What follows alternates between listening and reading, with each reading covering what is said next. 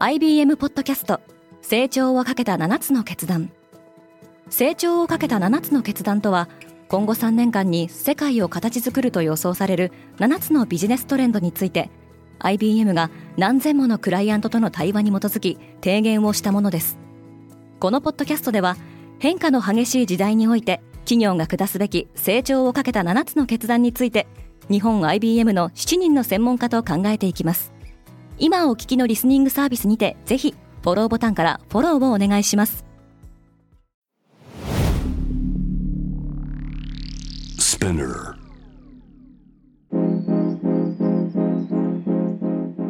Good morning! ケリーアンです。3月1日水曜日、世界で今起きていること。今日から3月がスタートしました。このポッドキャスト Daily Brief では世界で今まさに報じられた最新のニュースをいち早く声でお届けします。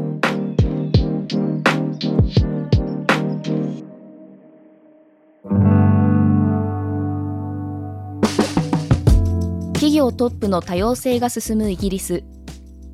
ロイターはイギリスのトップ企業の取締役に占める女性比率が初めて40%を超えたと報じています。イギリスでは金融規制を司る機関である FCA A 金融行動監視機構が昨年4月、上場企業の取締役会において少なくとも40%を女性が占め、取締役の一人は有色人種とすべきとする多様性目標を設定しています。ホグワーツレガシー史上最速の売上達成。ハリー・ポッターの世界をゲーム化したホグワーツレガシーが2月10日の発売から2週間で1200万本、8億5000万ドルの売り上げを記録しています。ハリー・ポッターの映画シリーズ第1作の興行収入は9億8000万ドルで、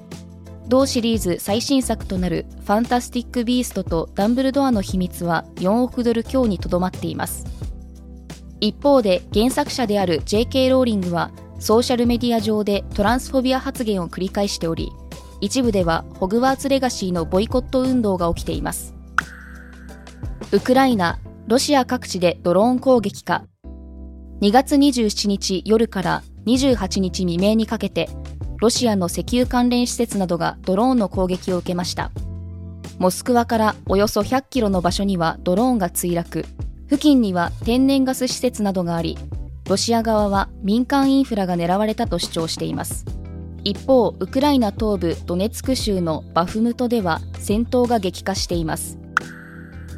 米中間の緊張関係がテック分野でも、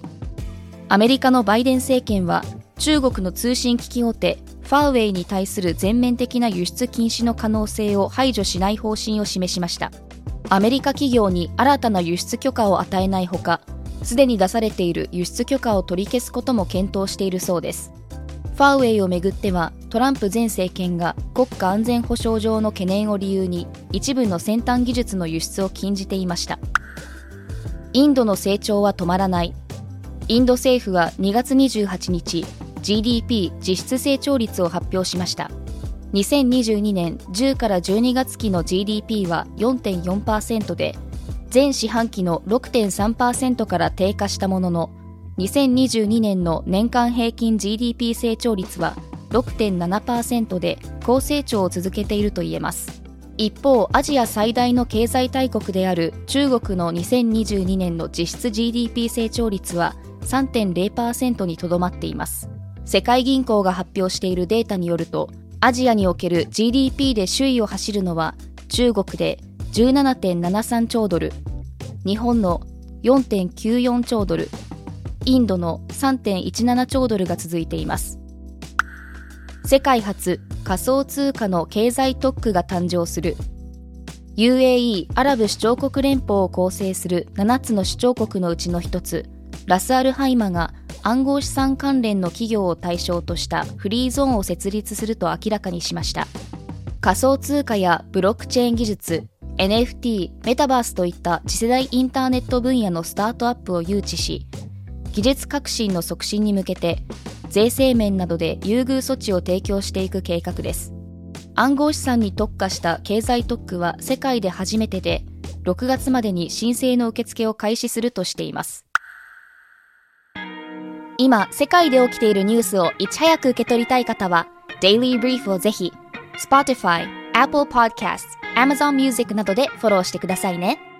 最後に SPINEAR から新しいコンテンツの配信開始のお知らせです。 SPINEAR では街の声、専門家へのインタビュー、ニュースソース、オリジナルの音楽で現代社会を映し出すドキュメンタリーポッドキャスト、レイジの配信を開始しています。レイジは毎週水曜更新です。エピソードへのリンクは概要欄からチェックしてください。ケリーアンでした。Have a nice day!